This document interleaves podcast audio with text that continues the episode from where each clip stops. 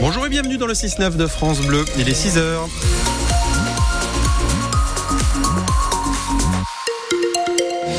Notez ces perturbations à la SNCF aujourd'hui. Perturbations sur le trafic des TER en Occitanie. Attendez-vous à des retards, des modifications d'horaire, voire des annulations de TER. Renseignez-vous comme d'habitude sur le site et l'appli de la SNCF pour avoir les informations précises. Léonie Cornet, quel est le programme de la météo? C'est du soleil pour aujourd'hui partout dans les Roses, sauf sur les hauteurs où les nuages seront un petit peu plus présents cet après-midi. Pour les maximales, comptez 13 degrés à Lodève, 15 à Montpellier, Béziers, 7 et Agde, 17 degrés pour pour Lunel. Et à la de l'actu ce matin, 4 ans de prison ferme pour l'un des deux frères qui a tiré en pleine rue à Béziers. Oui, c'était près du Polygone et du Palais de Justice samedi dernier vers 19h. L'aîné, âgé de 20 ans, était jugé avant-hier. Armé et cagoulé, les deux jeunes hommes s'en sont pris à un voisin, l'ont frappé alors qu'il portait dans ses bras sa fille de 2 ans. Sa compagne a elle aussi été violentée, Stéphane Pocher. Avant d'en venir aux mains et de frapper les deux victimes, les agresseurs tentent de les renverser avec une voiture. Le couple se promène sur un trottoir proche de domicile avec la poussette de leur fille de deux ans. Pour se protéger, le papa jette alors sur le véhicule un couteau-ci, une vitre éclate, le conducteur et son passager s'en vont, mais reviennent aussitôt le visage cagoulé, un fusil pour l'un, et un pistolet pour l'autre. Il y a ensuite les menaces, les coups de crosse. Deux tirs d'armes à feu sont entendus dans le quartier. Les témoins à leur balcon s'enferment chez eux. Deux impacts sont retrouvés au niveau des fenêtres du premier étage. La maman, Mindy, a elle aussi été frappée et ne cache pas avoir eu très peur. Enfin, moi, je pensais même pas du tout qu'ils allaient me toucher. J'ai eu la peur de ma vie. C'est vraiment le coup de crosse, ça m'a étonné carrément. Mais du coup, j'ai pensé directement à mon mari qui était seul en fait, face à deux hommes armés. Les faits auraient pu être encore plus graves. Une vingtaine de témoins étaient à proximité. Heureusement, aucun d'entre eux n'a été blessé. Il existe en effet un différent sur fond de stupéfiants entre la victime et ses agresseurs, mais rien ne justifie un tel acte, déplore le président du tribunal.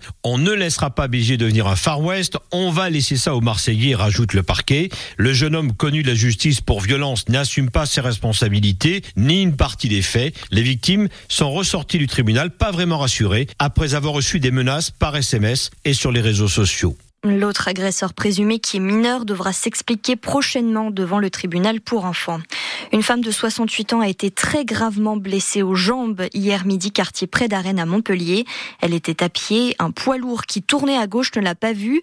Elle s'est retrouvée coincée entre l'arrière du camion et le mur. Elle a été transportée ensuite dans un état très grave à l'hôpital. Un autre piéton a réussi à s'exfiltrer à temps.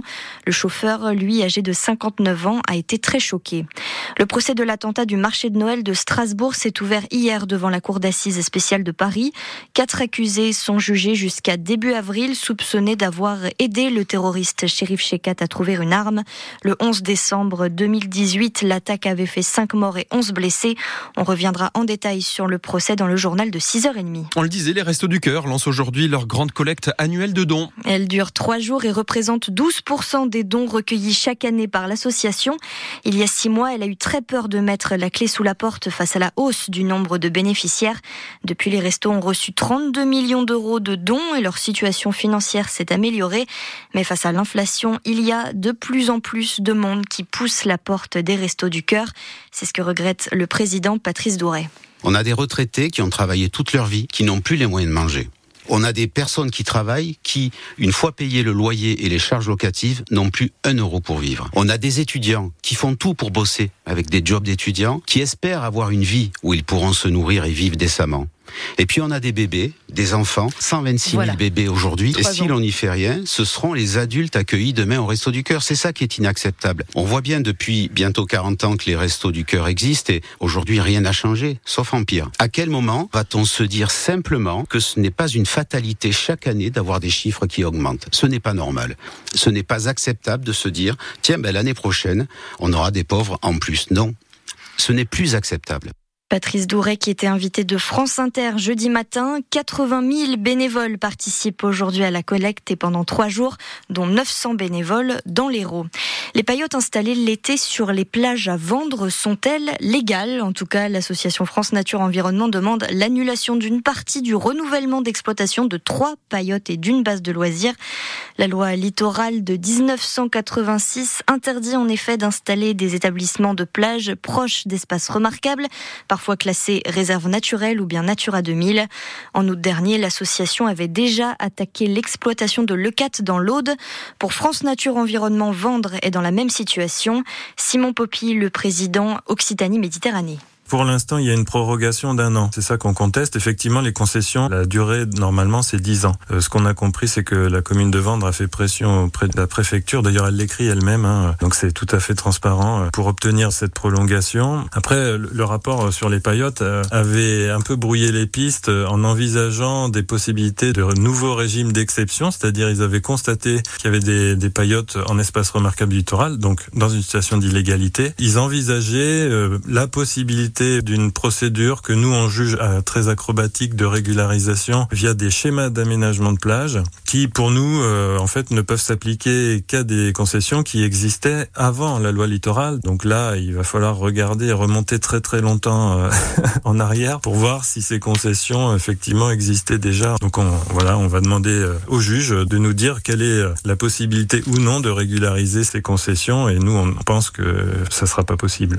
Reportage complet à lire aussi sur notre site internet francebleu.fr. En rugby, large victoire 34-15 à domicile pour les rugbymen biterrois hier soir face à Brive en ouverture de la 22e journée de Pro D2. La SBH retrouve le fauteuil de leader du classement provisoire. Prochain match face à Dax vendredi prochain. Et puis le fondateur du groupe de disco Earth, Wind and Fire débarque dans l'Hérault cet été. Al McKay est la tête d'affiche de la deuxième édition du Montpellier Blues Festival. Bleu Héros est d'ailleurs la radio partenaire. La programmation vient d'être dévoilée avec une première soirée entièrement gratuite pour découvrir la scène blues de notre région. Ça se passe place Royale à Montpellier du 3 au 6 juillet.